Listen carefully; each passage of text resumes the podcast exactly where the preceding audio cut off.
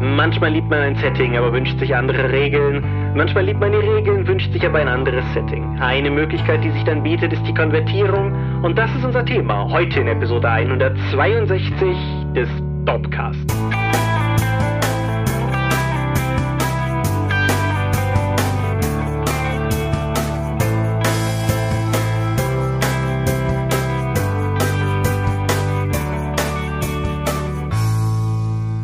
Hi und herzlich willkommen zur Episode 162 des Dorpcast. Aber wir haben uns heute versammelt, um über Dinge zu reden, die mit Rollenspiel zu tun haben. Und wenn ich wir sage, dann meine ich zum einen dich. Michael Skorpio-Mingers, guten Abend. Zum anderen mich, Thomas Michalski. Hoi. Und worüber reden wir heute? Konvertierungen von Rollenspielen. Genau, ein Hörerwunsch oder Leserwunsch. Ich bin mir nicht ganz sicher. Aber auf jeden Fall wurde uns das Thema zugetragen und wir sind ja immer, immer offen für Themen, die man uns zuträgt. Und so werden wir heute darüber reden. Sprich, was passiert, wenn man ein Setting und andere Regeln miteinander kombiniert.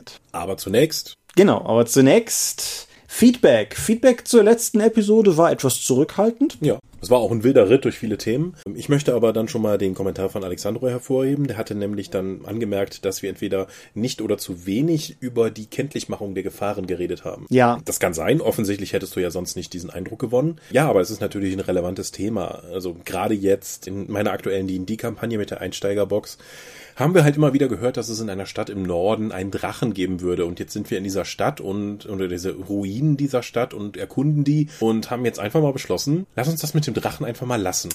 Nach allem, was wir jetzt über den gehört haben, nach dem, was wir hier in der Stadt gesehen haben, glaube ich nicht, dass wir den packen können mit Level 4. Also haben wir, obwohl es unser Ziel war, in diese Stadt zu gehen, um den Drachen umzuhauen, jetzt einfach mal beschlossen, nö, vielleicht gucken wir uns das in ein paar Leveln nochmal an, wenn wir irgendwie ein anderes Abenteuer erlebt haben, aber so gerade geht uns die Muffe. Ohne konkret gegen ihn gekämpft zu haben. Mhm. Also nur indirekte Hinweise bekommen. Um ein anderes Beispiel zu nennen, ich erinnere mich an unsere Earthsong-Kampagne, wo du diese Dämonenmantide, Gottesanbeterin, hast auftauchen lassen. ich nicht. Cool. Erzähl mal. Also, nee, das war so ein, und du beschreibst, wie die da irgendwie rauskommt und irgendjemand in der Mitte zerreißt und schrecklich kreicht und wie alle, ja geil, Inni. so, und dein Eindruck war halt dann auch so, wirklich, ihr wollt das machen? Eigentlich durch den Auftritt hättest du suggeriert, wie sehr über unserem Level und wie gefährlich die eigentlich für uns wäre. Wir haben die gerade so besiegt bekommen und damit hattest du nicht gerechnet. Ja, halt eigentlich, du dachtest, wie du es kommuniziert hättest, wäre, das ist ein gefährlicher Gegner, lass das mal besser und weglaufen ist eine Option. Kam bei uns so nicht an. Ja, weglaufen ist eine Option, ist ohnehin ein wichtiger Punkt. Da habe ich nach der letzten Folge auch nochmal drüber nachgedacht. Das ist etwas, was uns Matthias bei 13th Age regelmäßig in Kämpfen sagt. Wenn so die halbe Gruppe langsam auseinanderfällt und ich als Heiler dann irgendwann auch an den Punkt komme, wo ich nicht mehr nachkomme, alle auf den Beinen zu halten, mhm. gibt's halt immer den Punkt, an dem Matthias immer wieder sagt, so ihr wisst, dass Fliehen eine Option ist. Eine, die wir noch nie ergriffen haben, aber wir wissen, dass Fliehen eine Option ist, ja. Mhm. Genau. Muss man sich auch immer wieder vor Augen halten. Genau. Ich habe zum Feedback zur letzten Folge gar nicht so viel zu sagen. Ich wollte aber noch zwei andere Sachen highlighten. Mm. Ein, ein Schlaglicht drauf werfen, die uns über Facebook erreicht haben, weil ich heute dann doch noch mal in den Dorp Facebook-Account geguckt habe. Und zum einen, Arian Grams hat uns ein, einen Ausschnitt aus der Mystics of Mana-Karte geschickt, aus seiner Mystics of Mana-Karte geschickt, die er angefangen hatte, dann aber aus Unzufriedenheit erstmal eingestellt hatte und dann war die von Hannah auch irgendwann da. Aber er hat den Larifari-Wald gezeichnet und wer seine Interpretation des Larifari-Waldes sehen möchte, der kann das auf unserer Facebook-Seite tun, in den Kommentaren zur Folge 160. Und du hattest mich noch auf ein Posting von vor ein paar Tagen aufmerksam gemacht. Über äh, einen Kunden, Schrägstrich Fan, der sich eine immersive Stimmungsspieler-Tasse gegönnt hat mit der Sommeraktion, die wahrscheinlich schon vorbei ist, wenn das hier sehr gesendet wird. Ja, eine tolle Tasse aus mit einem Symbol von meinem Charakter aus der Warhammer-Kampagne. Richtig, ja. Der Beppo war das. Vielen Dank auf jeden Fall für solches Feedback. Das freut mich natürlich auch, wenn man quasi uns Produkte aus unserer, aus der freien Wildbahn nochmal quasi erreichen. Da habe ich auch gleich noch einen, aber vorher noch der Form halber, um unserer Struktur gerecht zu werden. Crowdfundings ist nach wie vor ein bisschen dürr derzeit bei Ulysses in Deutschland sollte, wenn diese Folge online geht, dass die zweite und dritte Welle zu Talk quasi gleichzeitig losgegangen sein. Also sprich, Sollen wir über Wellen reden? Das ist jetzt immer so ja. befangen.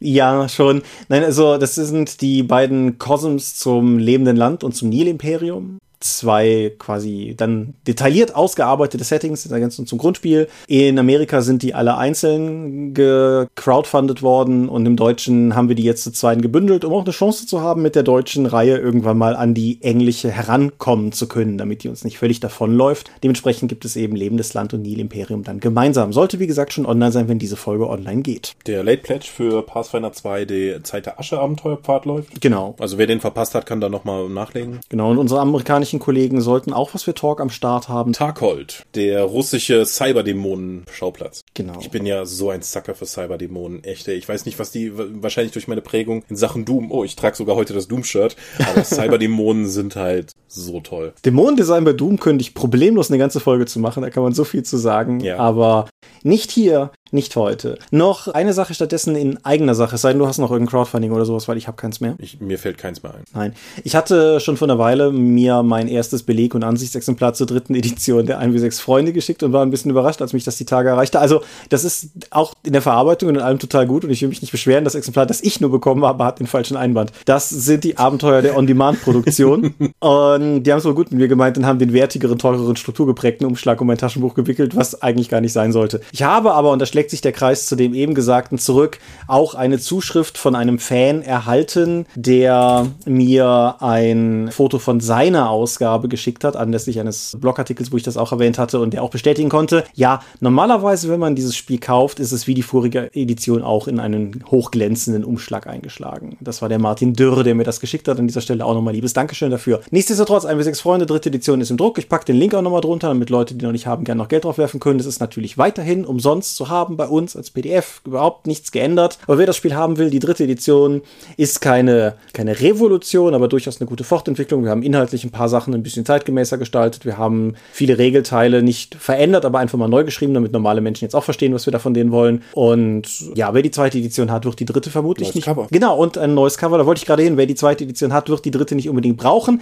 Es sei denn, er sieht das fantastische Cover von Jakob Müller, das einfach nur super aussieht und das mich, das, das mich super glücklich macht und dementsprechend auch eine völlige Zierde ist. Ja, und das, damit ist die ganze Reihe auch einheitlich jetzt von ihm gestaltet. Genau. Und ab der dritten Edition haben wir auch den, das ist jetzt ein super Detail, aber den den Buchrücken und Backcover Farblook ein bisschen geändert. Streng genommen haben wir das schon mit Ihr Name ist Mensch gemacht. Ein bisschen weg von diesem reinen TKKG-Blau, weil wir eigentlich es gar nicht nötig haben, uns zu sehr als Derivat zu einzukleiden.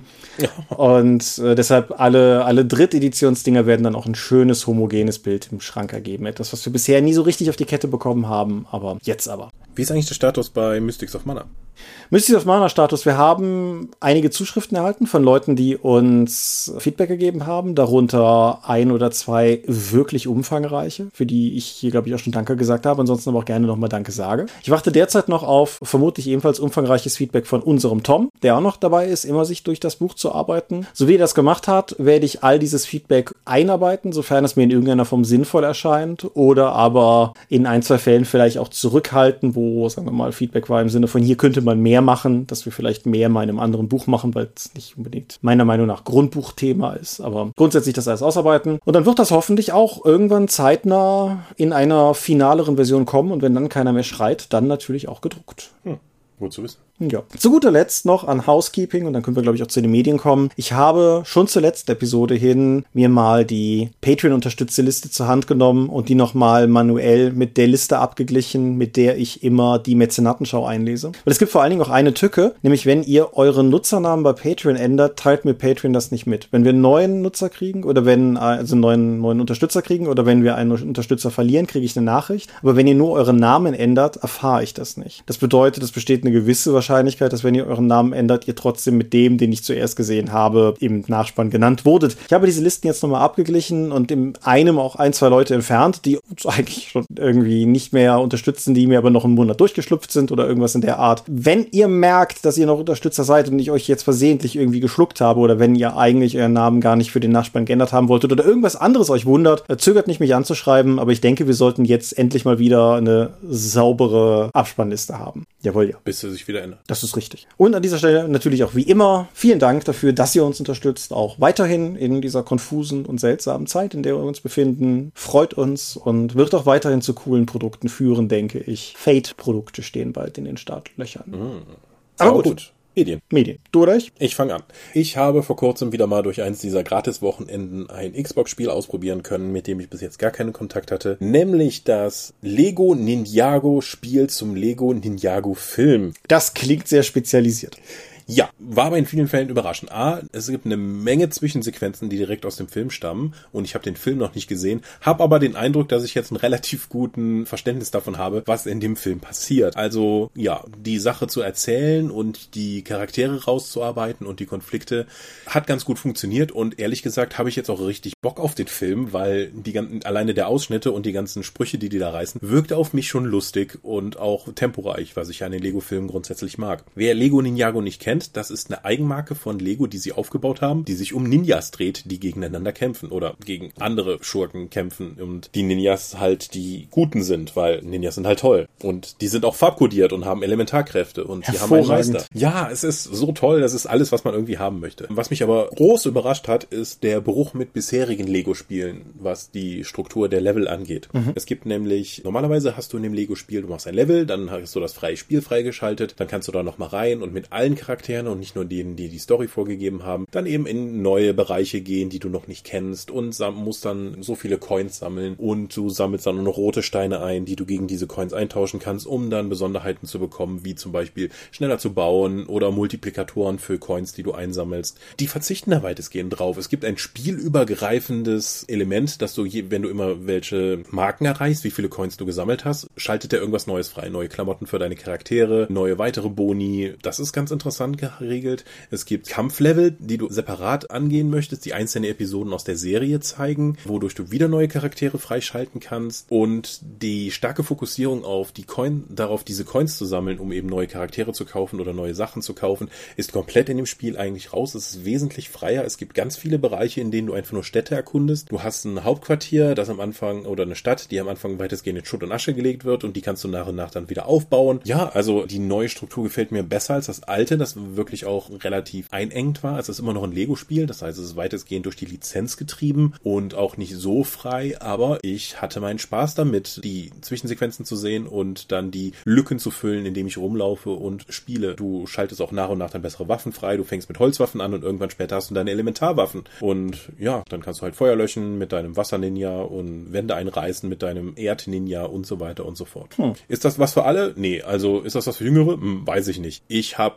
da durchaus dass es dieses Wochenende beim Spielen Spaß gehabt und war auch motiviert weiterzuspielen. Nicht nur, weil ich die Story weiter wollte, sondern auch, weil ich die Charaktere ganz charmant fand und weil mir das Gameplay auch Spaß gemacht hat. Also mehr als in den bisherigen Lego-Spielen, die oftmals halt nach, nach äh, Schema X aufgebaut waren und dann einfach nur Lizenz draufgeklatscht. Vielleicht haben die sich mehr Mühe gegeben, weil es jetzt eine Lego-Eigenmarke ist. Aber ja, wie gesagt, ich würde auch gerne jetzt den Film schauen, wenn, wenn sich die Gelegenheit bietet. Ich hatte meinen Spaß. Aber es muss jeder für sich selbst wissen, ob er das auch mal ausprobieren möchte. Ich meine mich erinnern zu können, dass Ralf, der Dobsche Ralf, den Ninjago-Film gut fand. Mhm. Ich bin mir aber nicht mehr sicher. Hm. Das naja, können wir jetzt nicht eruieren. Ja, das, das einzige Lego-Spiel, das ich gespielt habe, war Lego City Undercover. Das habe ich sehr gerne gespielt, aber das ist natürlich auch ja. nochmal eine andere Baustelle. Das ist eines der wenigen, die ihm noch fehlen, aber das ist ja das GTA im Lego-Universum, mhm. was damals auch schon sehr die, die Narration und die Spielmechanik der bisherigen Lego-Spiele dann gebrochen hat. Das ist richtig, ja. So, reden wir über Dinge, die nicht für jeden sind.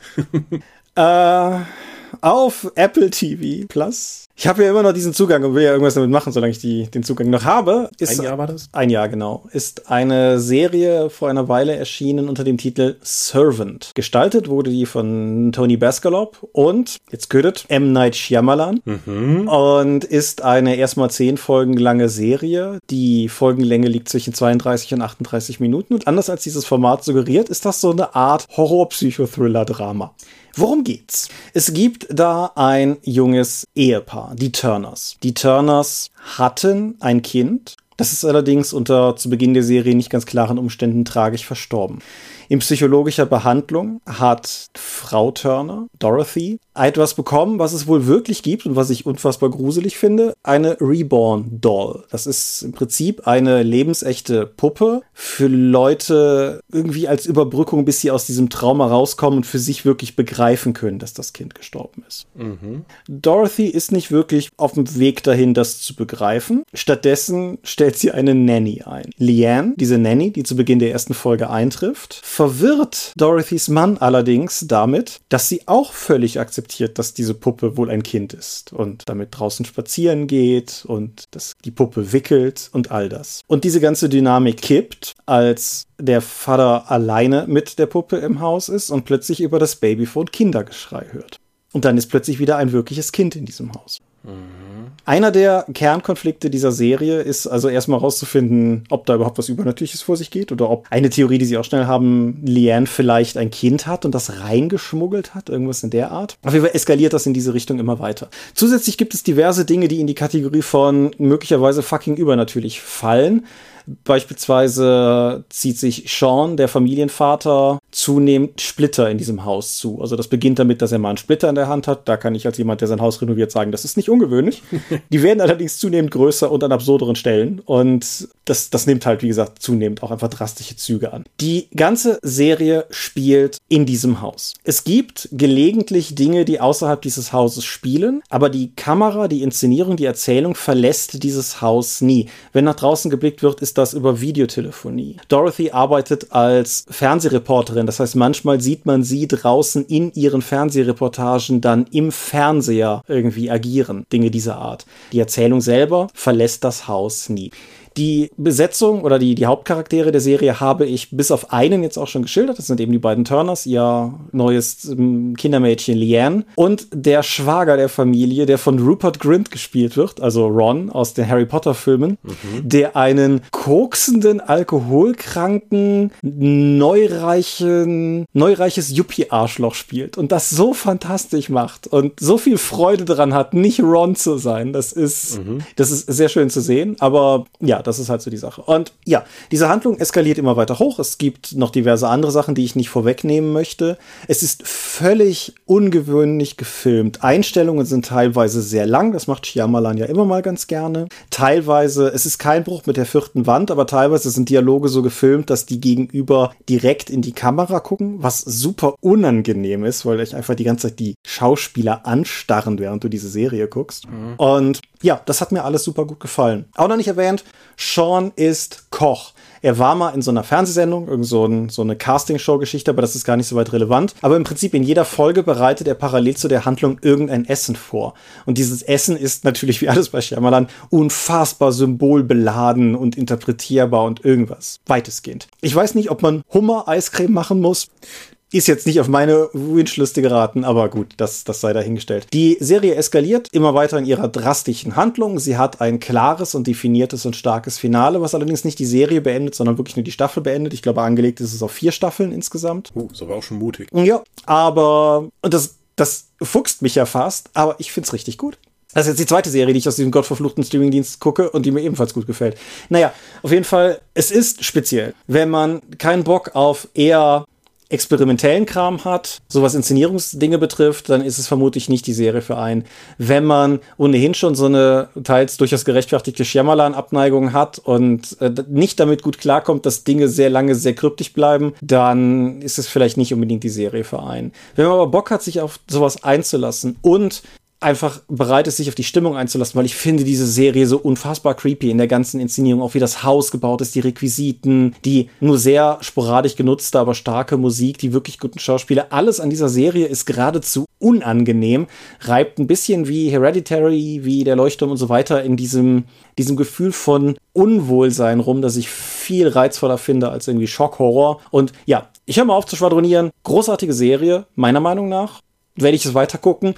Ist ein Dienstproblem. Aber es, es hat auf jeden Fall mein, mein völliges Wohlwollen. Hm, interessant, dass du es jetzt so erwählt hast, weil ich habe letzte Woche noch einen auf Amazon Prime gefeaturten kleinen Kunstfilm gesehen. Der nennt sich The Vast of Night.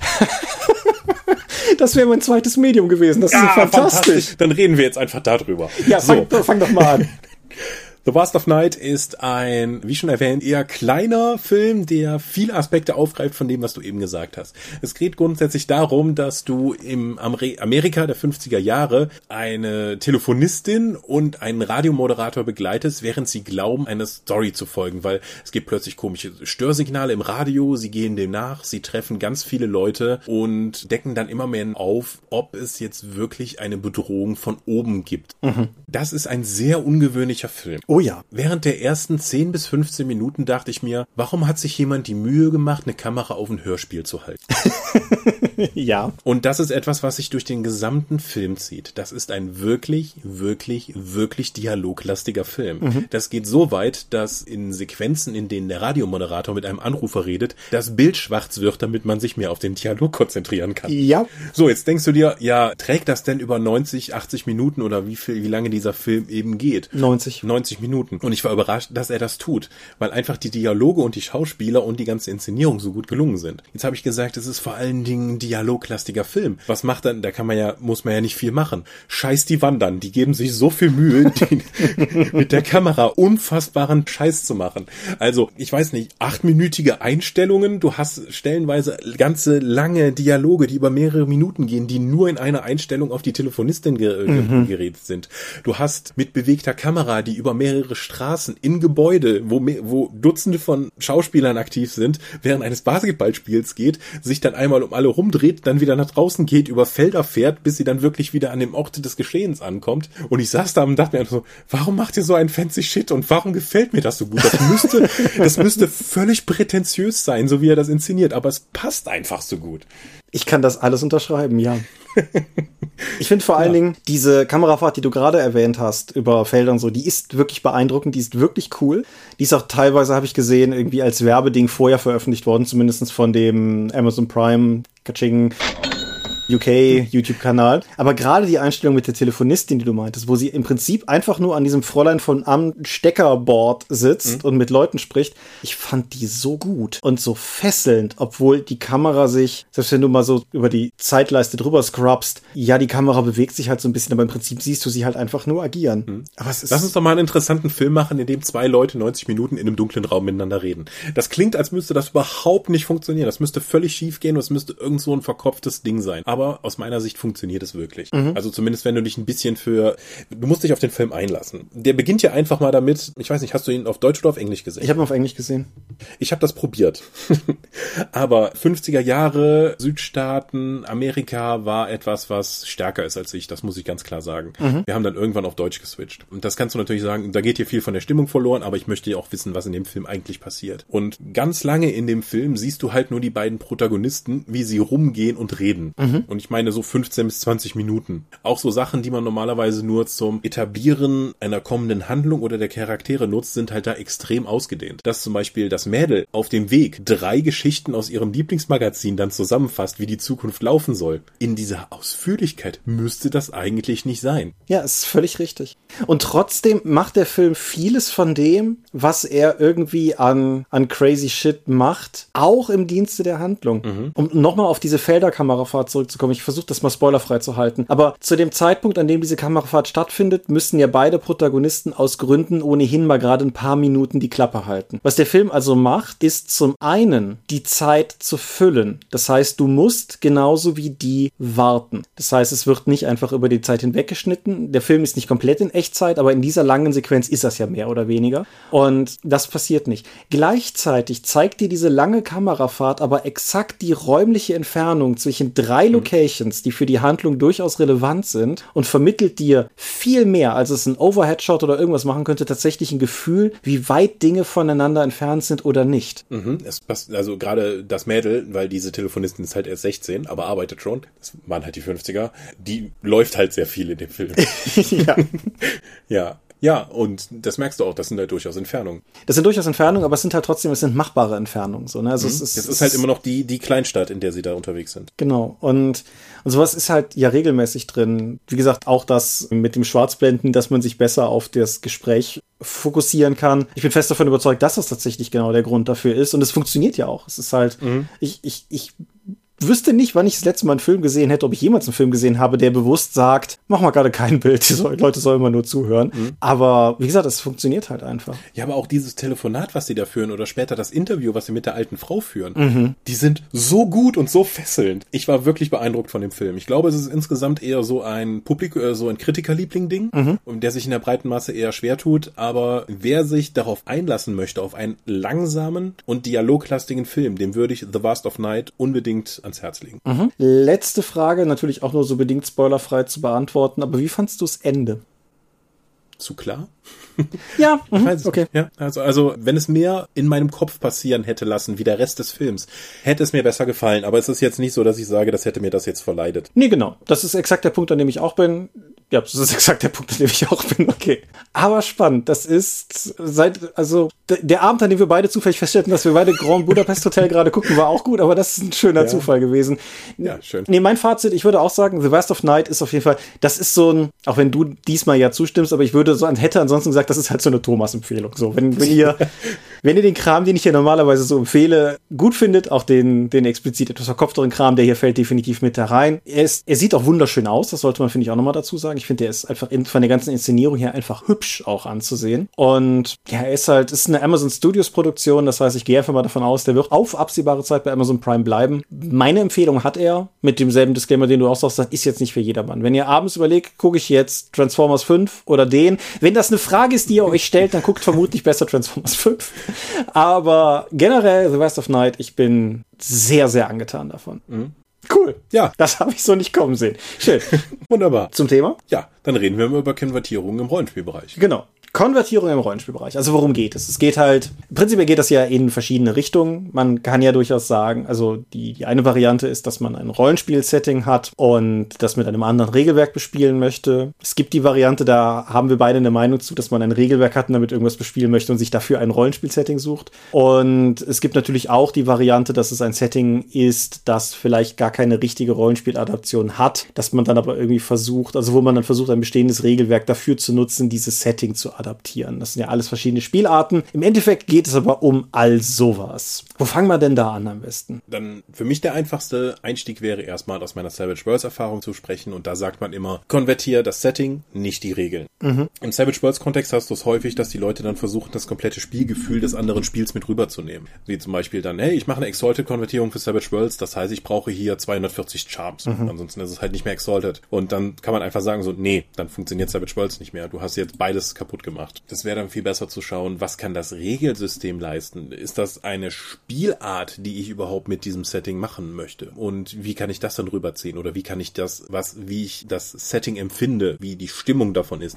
wie kann ich das am besten mit rüberziehen? Wenn ich jetzt sage, ich möchte Savage Worlds Aventurien spielen, möchte ich das vermutlich actionreicher spielen als und weniger simulationistisch als das mitgelieferte DSA 5 Regelwerk das ermöglicht. Mhm. Wenn ich sage, ich möchte DSA mit den Cthulhu-Regeln spielen, weil ein W100-System das Besteste ist, was so geht, hast du A, einen Schaden und B, möchtest du dann irgendwie immer noch dabei sein, viele kleinteilige Fertigkeiten zu haben, die dann aber einfacher über einen Würfelwurf, weil dieser Wert, der hier steht, unter Würfel, den, das ist halt einfacher. Mhm. Und einige sagen dann, hey, es ist doch viel einfacher zu sagen, hey, du bist in diesem Abenteuer viel geritten, deswegen kriegst du jetzt eine besondere Erfahrung auf Reiten, du kannst diesen Wert jetzt mal um W4 steigern. Das ist dann für einige Leute das realistischere und damit befriedigendere Spielerlebnis, als das über allgemeine Erfahrungspunkte zu machen. Ja, ich, ich denke, es gibt in dem, oder man sollte in dem Kontext einfach mal sagen, es gibt kein, es geht uns nicht darum, ob Regelwerke, bestimmte Regelwerke jetzt objektiv oder intersubjektiv gut oder schlecht sind, aber es geht uns durchaus darum, ob ein bestimmtes Regelwerk für ein bestimmtes Setting funktioniert. Das sind zwei sehr unterschiedliche Fragen und ich habe die Erfahrungen selber auch schon gemacht, wenn wir schon bei persönlichen eigenen Erfahrungen sind, jetzt hinsichtlich der Star Wars Konvertierungen, die ich mit Matthias zusammen gemacht habe. Wir haben ja zweimal das Storyteller-System genommen und Star Wars darauf adaptiert, einmal auf die Regeln von Vampire, wo wir effektiv dann auch die, die Vampir-Fähigkeiten genommen haben und versucht haben, daraus Jedi-Kräfte zu bauen. Und dann noch einmal auf Exalted, wo wir versucht haben, die ganzen Exalted-Varianten mit Charms und so weiter zu nutzen, um Jedi-Kräfte abzubilden. Würde ich das heute nochmal machen? Nö.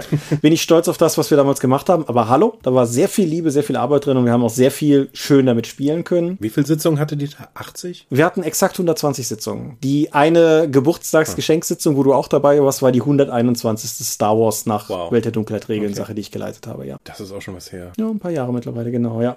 Ja, jetzt gibt es, bevor wir quasi da noch weiter hingehen, was man vielleicht noch dazu sagen sollte, meiner Meinung nach, ist, dass es manche Spiele gibt, bei denen das Regelwerk fundamental für das ist, was das Spiel darstellt. Beispielsweise Magus mit seinen Sphären. Ich denke, es wäre möglich, ein Magus-Rollenspiel zu machen, das das Setting verwendet, aber die Freizauberei nicht. Ich glaube aber, dass das zumindest aus meiner Sicht so fundamental an dem vorbeigehen würde, was das Spiel eigentlich machen möchte, dass... Gibt es deswegen zwei Bücher mit Beispielzaubern? Es gibt ein Buch mit Beispielzaubern. Ich dachte, da wären ein zweites inzwischen rausgekommen. Nicht mit Beispielzaubern, meine ich. Nee. So eher mit Beispiel, so wenn ich Sphäre 2 habe, was kann ich damit machen? Ja, also da, da gibt es eins. Das ist das How Do You Do That? Das ist ziemlich. das macht genau das, was der Titel sagt. Es gibt noch das Book of Secrets, das ist aber, das ist mehr auf einer Meta-Ebene. Das ist eher so ein Gratulation, du hast Markus gekauft und verstehst überhaupt nichts. Cool, lass mal versuchen zu erklären. Und ja. neulich im Dropcast, der noch gestreift für Brucato, hat er jetzt auch Mage Made Easy veröffentlicht, das ich aber noch nicht weiter habe lesen können, seitdem wir beide drüber gesprochen haben. Ist aber ja auch egal. Auf jeden Fall, wenn ihr etwas überlegt zu konvertieren, überlegt euch, ich denke, das ist vielleicht der Kern des Ganzen, überlegt euch zunächst mal, was es eigentlich ist, dass ihr konvertieren möchtet. Also was ist das Element, was ihr behalten möchtet? Was ist das, was ihr überhaupt im Spiel haben möchtet? Und guckt, dass ihr das irgendwie portiert und beißt euch nicht daran fest, wie bestimmte Regelbegriffe heißen oder nicht. Mhm. Weil Wenn ihr jetzt sagt, DSA, Aventurien ist für mich immer detaillierter Schwertkampf und Duelle, dann kann man eben ein entsprechendes 300-seitiges Extra-Regelwerk dafür nehmen, um das eben noch detaillierter und noch spannender zu machen für alle Beteiligten. Aber es muss dann auch für alle Beteiligten eben diese Zielsetzung erfüllt sein und diese Zielsetzung haben. Wer jetzt in Aventurien ist, weil er gerne die Welt erleben möchte, mhm. auf simulationistischer Ebene, für den wäre das zum Beispiel diese Konvertierung dann nicht die Erfüllung des Spielziels, weil einfach das Kämpfen nicht so relevant ist. Genau, und du, du, du sagst ja schon bewusst auf simulationistischer Ebene, weil ich glaube, durch das, dass man Aventurien halt auch anders erleben können kann, also dass, dass man können will, dass man sagt, ich möchte Aventurien mehr einfach als Schauplatz für coole Abenteuer verwenden und dann wäre man mit sowas wie Savage Aventurien mit Sicherheit gar nicht auf einem schlechten Weg, wenn man halt wirklich ein actiongetriebenes Ding haben möchte. Dennoch ist natürlich dann die Frage, die man, die man sich dann stellen sollte, wenn man konvertiert, was verändere ich durch die Konvertierung? Ja, zum einen das Spielziel und Spielgefühl, mhm. dass es eben mehr eine Anpassung an die eigene Gruppe darstellt. Das ist jetzt noch nicht so das Level von Hausregel mit, äh, gut, Magier regenerieren halt doppelt so schnell, weil ich möchte das so, weil Magier cool sind. Das ist halt eher eine Hausregel. Eine Konvertierung ist ja schon so ein viel stärkerer Eingriff in die Mechanik. Also du wechselst effektiv den Motor aus. Ja, also die Physik der Spielwelt ändert sich. Ob jetzt Leute Schaden widerstehen können oder eben nicht, ob Lebenspunkte runtergehaut werden oder ob man jemanden direkt mit einem Schlag meucheln kann. Das hat halt, das Regelsystem hat halt Auswirkungen daran, wie das Setting empfunden wird, weil die Physik sich ändert. Genau. Das hast du ja teilweise sogar schon bei Editionswechseln, um mal den, den vielleicht minimalsten Konvertierungsschritt zu gehen, den man gehen kann. Wir haben die Diskussion im Freundeskreis gehabt. Wir hatten eine D&D 3.5 Draw Runde und wir haben halt mal überlegt, ob wir die nochmal quasi weiterspielen wollen und ob wir es dann auf D&D 5 bringen oder nicht. Und selbst das macht halt schon einen Unterschied. Die Charaktere, die wir bei D&D 3 haben, würden wir so in D&D 5 nicht haben können. Es ist halt nur die Frage, ob einem das dann egal ist, ob das, ob das ein Kern ist, den man erhalten muss oder ob das einfach etwas ist, womit man leben kann, wenn man es halt quasi aus dem Weg räumt. Ja, und sowieso, die Konvertierung, die zur vierten, die du jetzt übersprungen hast, würde aus der Gruppe ja sowieso nochmal was ganz anderes machen, weil die meisten Fähigkeiten ja kampfzentriert sind, ihr aber weitestgehend intrigenmäßig gespielt habt. Das heißt, die Mechanik, die D&D 4 geboten hat für dynamische, taktische Kämpfe, wäre ja gar nicht auf eure Bedürfnisse abgestimmt. Das ist richtig. Es gibt einen Grund, dass ich das übersprungen habe und das meine ich mal mhm. ausnahmsweise nicht, um dich als D&D 4 Fan zu dissen, sondern einfach weil, genau, weil D&D 4 einfach nie in Erwägung gezogen wurde, weil das einfach unsere Spielbedürfnisse so wenig abholt, dass das einfach nicht, nicht relevant war. Dennoch aber die Frage, warum? Warum, warum sollte ich konvertieren wollen? Eben um das, du bist mit einem Setting schon sehr stark vertraut, aber du triffst halt immer mehr problematische, mechanisch, also du triffst auf immer mehr mechanische Probleme, die eben dazukommen. Also bei mir war das zum Beispiel so damals, damals, als wir Dark Heresy gespielt haben und die Charaktere halt auch schon auf der höchsten Erfahrungsstufe waren. Und ich in dem W100-System nicht mehr gegen, nicht mehr mit denen interagieren konnte als Spielleiter vernünftig, weil die einfach so Sachen gemacht haben wie, mach mal eine Ausweichenprobe zum 10er Schwert. Der guckt mich an, geschafft. Ich habe jetzt 101 Prozent. So. Ja, funktioniert halt einfach nicht mehr. Auch, dass ich effektiv mit Panzerabwehrwaffen gegen einige von meinen mit von den Spielercharakteren gehen musste, weil es sonst keine Möglichkeit mehr gab, durch ihre Rüstung zu kommen. Da sieht man einfach mechanische Probleme, die halt ab einem gewissen Komplexitäts- oder Machtlevel der Charaktere, dass das System nicht mehr darauf ausgelegt ist und dass es dann einfach zusammenbricht. Und das kannst du dann natürlich auch einfach sagen. Dann wechseln wir einfach das Spielsystem oder machen jetzt eine neue Kampagne.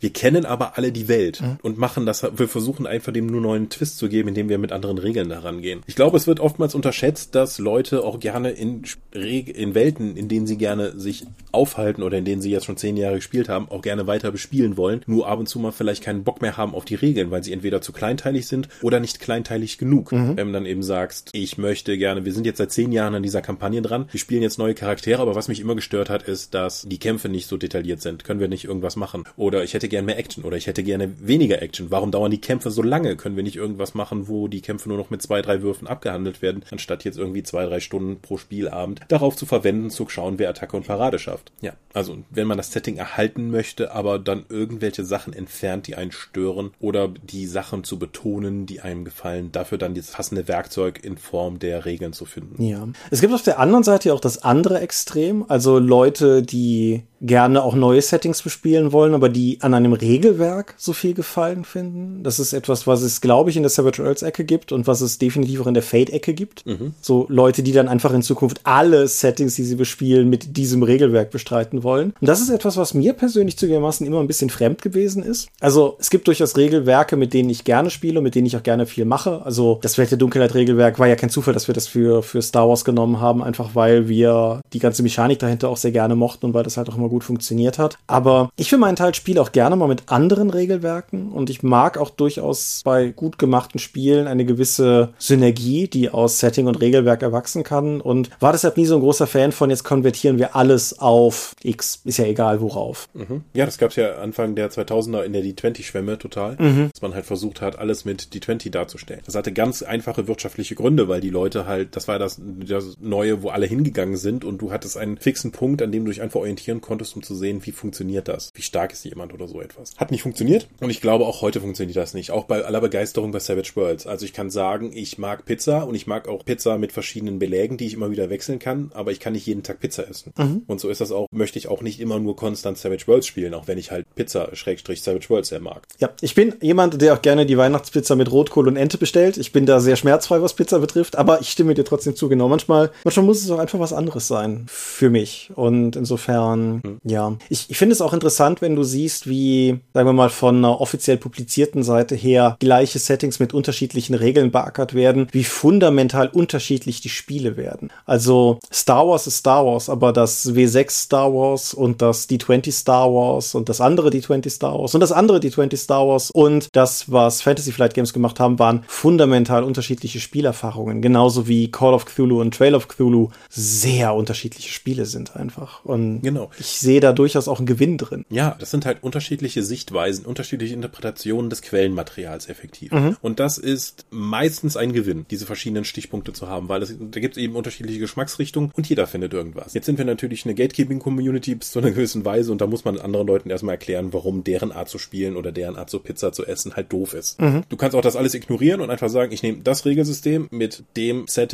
zu diesem Ziel und dann kannst du einfach Spaß haben und alle anderen ignorieren. Aber ich glaube, diese Zielsetzung zu haben, ist wichtig und nicht einfach nur ein Regelsystem, das einem gefällt, auf ein Setting, das einem gefällt, einfach aufzustülpen und dann zu sagen, ja, ja, das gefällt mir ja beides, dann wird das schon zusammen funktionieren. Nee, das ist ein wichtiger Punkt. Ich denke, ja. eine Paradiescreme und Pizza sind toll. Nicht unbedingt zusammen. Ja.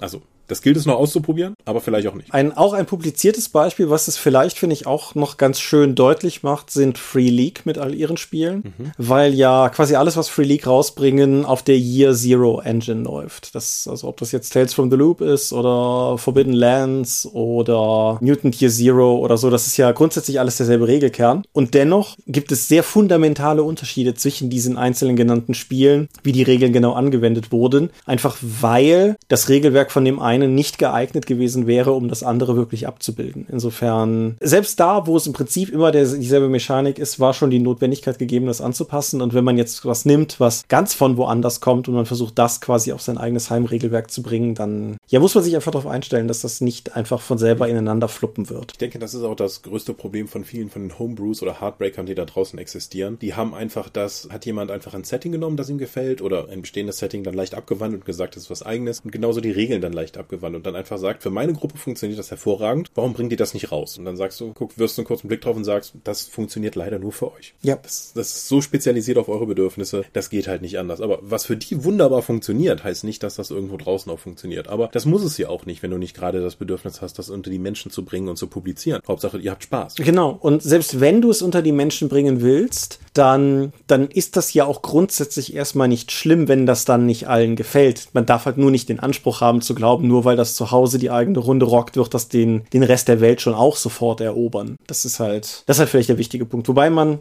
irgendwie hm, hier ist der Internet-nörgelnde Thomas 2020, aber ich mich halt auch bei vielen manchmal doch frage, ob man es überhaupt unter die Leute bringen muss oder ob man nicht die Zeit, die man damit verbringt, es unter die Leute zu bringen, wenn man diese Zeit darin investieren würde, es für die heimische Runde noch ein bisschen geiler auszugestalten, ob das nicht im Endeffekt mehr Gewinn wäre. So eine Art, wie soll ich sagen? Das ist überraschend pragmatisch. Homebrew-Egoismus hätte ich jetzt gesagt, aber ja. Ja. Ich glaube, wenn du so viel Energie reingesteckt hast, hast du auch einen gewissen Drang damit, das mit anderen zu zeigen, weil du stolz bist und das anderen auch präsentieren möchtest. Mhm. Wenn du jetzt aber das tatsächlich öffentlich zugänglich machen möchtest, vieles von dem Material, über das wir jetzt hier reden, sei es nun die Regelseite oder die Settingseite, ist ja urheberrechtlich geschützt. Das kannst du also nicht so einfach unter das Volk bringen. Ja, also es gibt ja, sagen wir mal, eine sehr große Toleranzfläche in den meisten Bereichen für kostenlose Dinge, die irgendwie im Netz auftauchen. Also wir haben zwar unsere Star Wars Konvertierungen mittlerweile runtergenommen, aber nicht, weil man uns aufgefordert hätte, sondern einfach, weil bei uns ein, ein unser eigenes Bewusstsein in diesen Dingen sehr viel schärfer ist, als es das war, als wir die Sachen vor 15 Jahren oder wann das war geschrieben haben. Aber dennoch sehr viele halt auch sowas wie eben Savage Aventurien oder sowas. Das, das wird ja erstmal nicht weiter geahndet. Ab dem Moment, wo man natürlich, sagen wir mal, Geld dafür haben will oder so, ändert sich das natürlich ganz schnell. Dann ist man ganz schnell im Bereich der Urheberrechtsverletzung, gar keine Frage. Genau. Und es gibt ja inzwischen auch von verschiedenen Lizenzgebern die Möglichkeit, die Portale dafür zu nutzen, um damit auch tatsächlich Geld zu verdienen, solange du dich an ein paar Regeln hältst. Sei es nun das Skriptorium für DSA, die, heißt das Ding für Savage Worlds?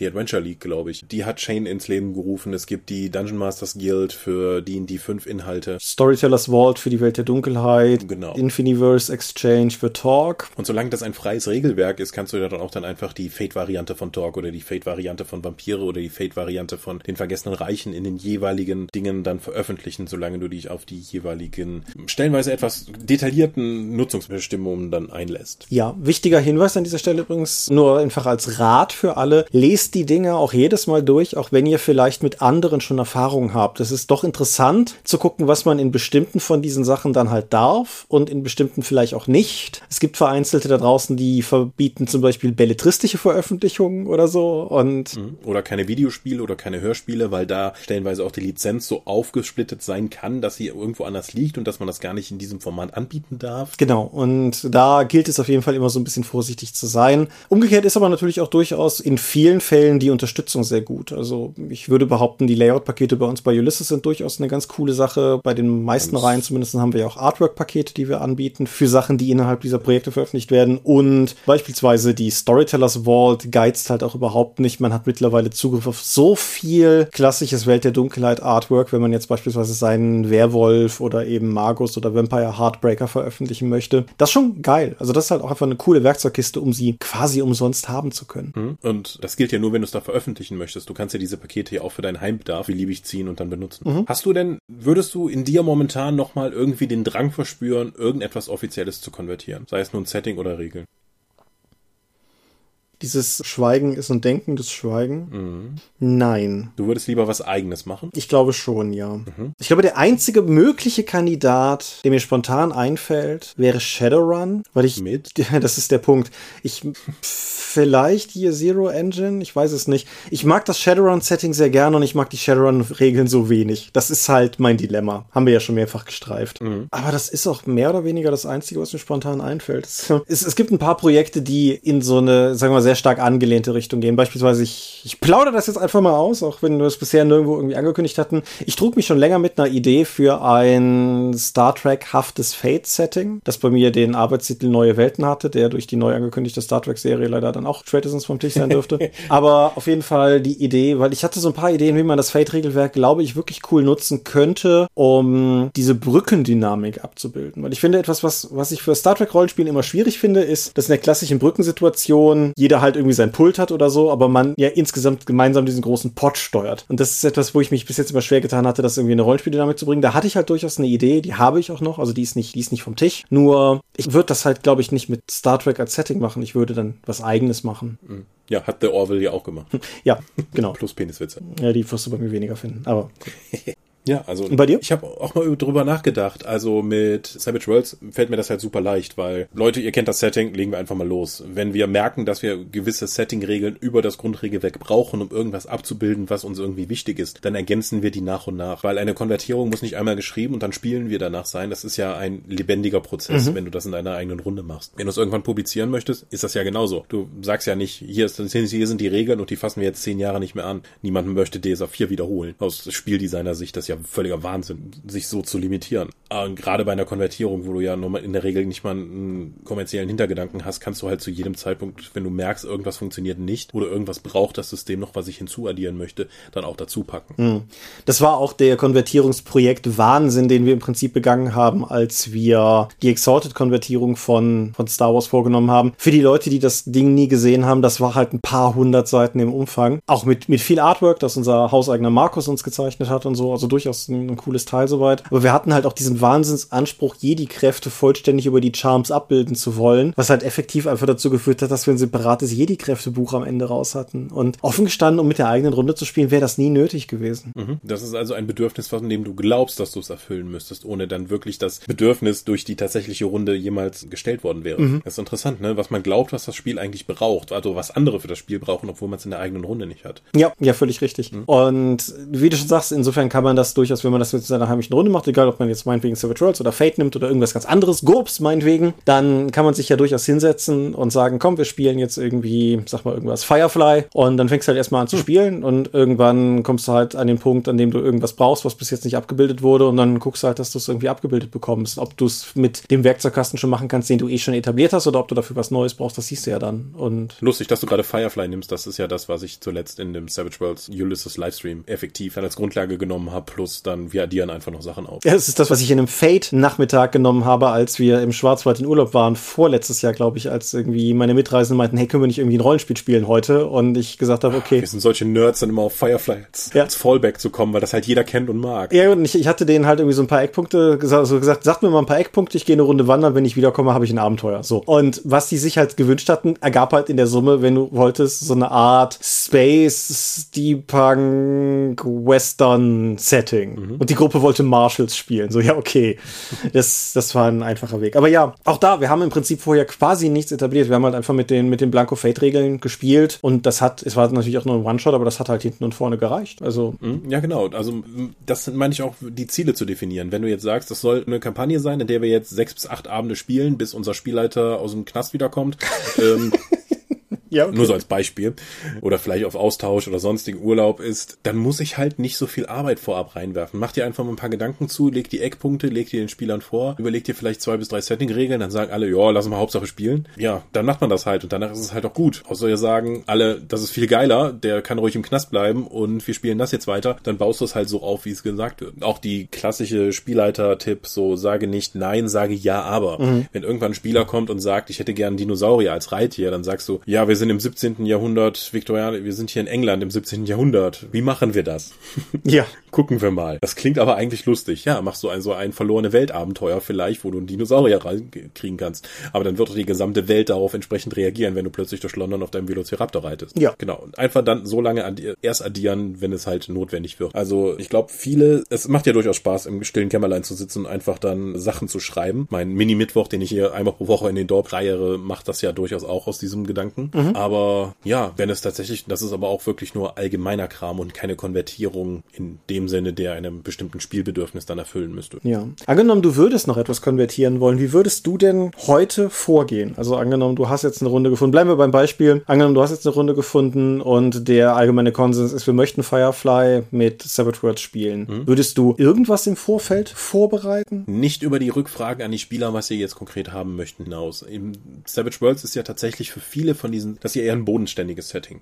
Deswegen würde ich erstmal mit dem Grundregelwerk anfangen und dann einfach schauen, wohin sich das Spiel entwickelt. In der Ulysses-Runde, die wir zum Beispiel hatten, habe ich gesagt, es gibt auch noch Tiermenschen, die waren aber mehr so für den Flavor dabei und hatten keine besonderen Regeln. Wenn wir jetzt, den jetzt einer der Spieler gesagt hätte, ich möchte aber gerne Hundemenschen spielen, hätte ich mir das mal halt mal genauer angeschaut, aber es war zu dem Zeitpunkt einfach nicht relevant. Also erstmal mit dem Grundregelwerk dann beginnen und dann schauen, wie es von da aus weitergeht. Als wir unser Macho-Cyber-Barbaren-Setting da gebaut haben, haben wir halt nur mal kurz drüber überlegt, wie machen wir das mit, den Cy mit der Cyberware teuer. Das zählt halt als magischer Hintergrund und die Machtpunkte, die du bekommst, kannst du halt in Steigerungen beziehungsweise Fähigkeiten setzen und da ist ja irgendwann die Batterie von deiner Cyberware eben leer, weil die auch nur mit deinem Blut läuft oder mit deiner Lebenskraft und so weiter und so fort. Das heißt, es wird erst dann relevant, wenn das Setting es verlangt. Bis dahin spielst du halt so lange mit dem Regelwerk, das dir gegeben ist. Mhm. Was ich noch als Ratschlag mit auf den Weg geben würde, wäre bestimmte Dinge vielleicht dann trotzdem auch über die Zeit, so gerade wenn man länger spielt an einem bestimmten Teil, mhm. dass man beginnt, Dinge zu fixieren, nicht unbedingt mit einem publizistischen Hintergrund, sondern einfach, um es fixiert zu haben und im Zweifelsfall auch nochmal nachschlagen zu können, wie zur Hölle das nochmal geregelt war, als wir das doch schon mal hatten oder so. Das muss ja auch nicht irgendwie toll sein, da, da kann man wahlweise ein geteiltes Dokument in einem beliebigen Google Doc-Äquivalent machen oder man besorgt sich eine Kladde, die halt zum Grundregelwerk gepackt wird und wo man seine paar Setting-immanenten Hausregeln reinschreibt und dann kann man ja sehen, ob das irgendwann zu was wächst, von dem man dann wiederum sagt, jetzt lohnt es sich langsam, das vielleicht auch einfach anderen zugänglich zu machen oder ob man es einfach als interne Regelbibel quasi nutzt. Das ist ja, mhm. das kann man ja flexibel halten. Ja, ich würde das, glaube ich, ähnlich sehen. Also zu viel Vorbereitung ist vermutlich Arbeit, die man in was reinsteckt, was man dann am Ende doch wahrscheinlich gar nicht braucht. Wie gesagt, unser Star Wars Beispiel ist da nach wie vor mein, mein Ding. Wir hatten, was weiß ich, 30 spielbare Rassen und über 100 Vor- und Nachteile und wie gesagt. Also der Pathfinder-Ansatz an Rollenspielen. Ja, der Exalted. Einfach mal mehr Material. Der Exalted-Ansatz an Rollenspielen in gewisser Weise tatsächlich. Mhm. Ne, wenn mehr. Gerade, also das, das war noch, ah, das, das war noch Exalted in der ersten Edition, aber wenn du guckst, wohin sich Exalted gerade in der zweiten Edition auch entwickelt hat, was das, was das Spiel dich an Charms totgeworfen hat, würde ich sagen, wir waren da schon durchaus sehr von Exalted herkommend dann. Aber mhm. ja.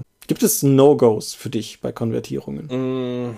Eigentlich nicht. Also für mich privat bestimmt. Ich würde zum Beispiel nicht das DSA-System für irgendetwas nutzen wollen. Inzwischen bin ich auch weiter weg von, sagen wir mal, sehr kleinteiligen Systemen. Mhm weil mich einfach nicht mehr das Commitment, äh, gibt es dafür ein gutes deutsches Wort? Mhm, mach den Satz mal fertig, dann fällt mir vielleicht jetzt ein. Dass ich dafür das nicht Commitment aufbringen möchte, mich einfach so tief damit zu beschäftigen, mit dem Regelsystem, um eben die Ergebnisse rauszuziehen. Ich meine, ich komme ja aus einer Ecke, der ich Shadowrun und Pathfinder und D&D 3 sehr gerne gespielt habe, mit zig Quellenbüchern um mich herum, um einfach das perfekte Charakterkonzept auszuarbeiten, was richtig mal Leuten auf die Fresse geben kann. Aber ja, das habe ich nicht mehr. Also ich würde sagen, No-Gos für Konvertierungen gibt es halt nicht, weil es gibt ganz viele dysfunktionale Konvertierungen, die von außen betrachtet halt aber nur dysfunktional sind und für die Gruppe gut funktionieren. Mhm. Das ist ja der Wunder des Rollenspiels, dass du Regelsysteme benutzen kannst, die nicht funktionieren, also faktisch nicht funktionieren, wo dir jeder von außen sagt, das geht aber nicht, wo du aber immer wieder im Spiel eine Legitimierung dafür finden kannst, das jetzt gerade zu übersehen und dann trotzdem noch zu sagen, es wäre jetzt okay und das ist ein tolles System. Das, ich kenne keine andere Spielart, wo das so möglich ist, aber bei Rollenspiel ist das eben so, deswegen gibt es auch eigentlich kein falsches, keinen falschen Weg für Konvertierungen. Das stimmt, ja. Tja, sehr salomonisches und frühes Ende, aber mir fällt ehrlich gesagt auch nichts mehr ein. Gut, ich bin mir sicher, dass wir in den Kommentaren noch auf weitere Punkte hingewiesen werden. Die können wir dann entweder in der Feedback-Schleife zum Anfang der nächsten Episode auf nochmal aufgreifen oder wir machen dann eine separate Episode nochmal dazu. Genau, wir haben auch in der Vergangenheit schon in Folgen zum Beispiel über Rollenspiele auf Basis von bestehenden Lizenzen gesprochen und sowas in der Art. Das haben wir ja schon durchaus thematisiert. Das springt hier natürlich auch quasi alles noch mit rein, aber das müssen wir auch nicht alles nochmal noch mal wieder kauen heute. Nö, ich würde sagen, wenn du nichts mehr hast, hast. Wir sind die Dorp. Wir laufen auf unserem eigenen Regelwerk und man findet uns unter www.die-dorp.de. Doch bringen wir neben dem Dorpcast auch heute Download zu eigenen fremden Systemen. Manchmal veröffentlichen wir sie als Buch. Dorp TV berichte vor allem von Konsumessen unter youtube.com slash die Dorp. Wir haben kleidsames Merchandise. Den Dorp Shop gibt es unter getshirts.com slash Dorp. Wir sind auf rspblogs.de, Facebook und Twitter. At die Dorp geht an den Tom. Meine Webseite gibt es unter thomas-michalski.de und wir veranstalten die Drakon, die kleine sympathische Pen Paper Convention in der Eifel, das nächste Mal, wenn wir wieder dürfen und es für verantwortlich halten, das auch durchzuführen. Die offizielle Webseite gibt es trotzdem auf drakon.condra.de und möglich wird das alles durch eure milden Spenden auf Patreon. Paywalls haben wir keine. Die Infos warten auf patreon.com slash die Vielen Dank fürs Zuhören. Ich bin gespannt auf euren Hot Take in Sachen Konvertierung und was wir alles vergessen haben oder was sind Konvertierungen, die ihr auf jeden Fall gespielt habt. Was sind Konvertierungen, die euer Leben bereichert haben und euer Spiel. Lasst es uns in den Kommentaren wissen. Auf jeden Fall. Und ansonsten wünsche ich euch angenehme 14 Tage und wir hören uns dann beim nächsten Mal wieder. Und bis dahin sage ich Adieu und ciao, ciao. Tschüss.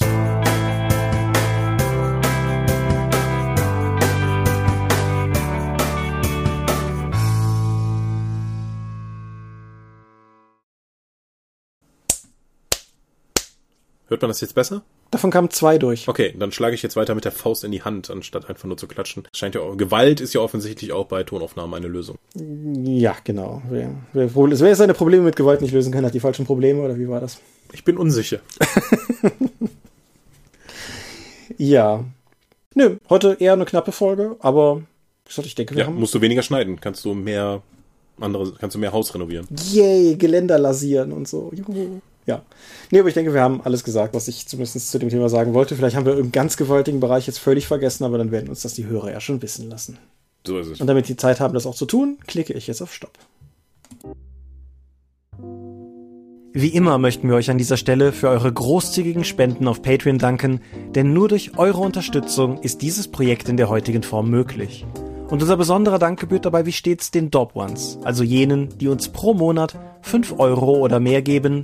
Und im Juni 2020 sind das 8088, Aika, Alishara, Lambert Behnke, Big Bear, Andreas Korsten, Daniela, Daniel Doppelstein, Dorifer, Exeter, Michaela Fege, Björn Finke, Gensdreckleser, Marcel Gehlen, Stefan Glück, Markus Greve, Alexander Hartung, Jörn Heimeshoff, Heinrich, Hungerhummel, die 100 Questen Gesellschaft, Dominik Koch, Lightweaver, Christoph Lühr, Angus MacLeod, Volker Mantel, Moritz Melem, Ralf Merck, Optus, Dennis Oswald,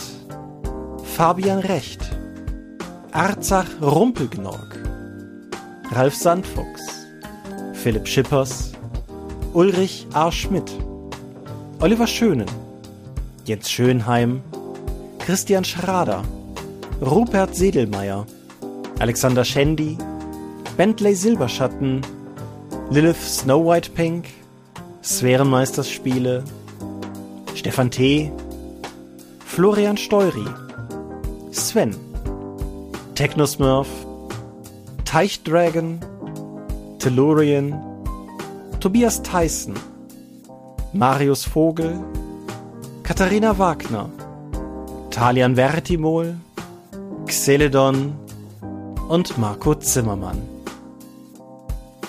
Danke, dass ihr uns freiwillig, ohne Paywall und Auflagen, so tatkräftig unterstützt, einfach weil ihr es könnt.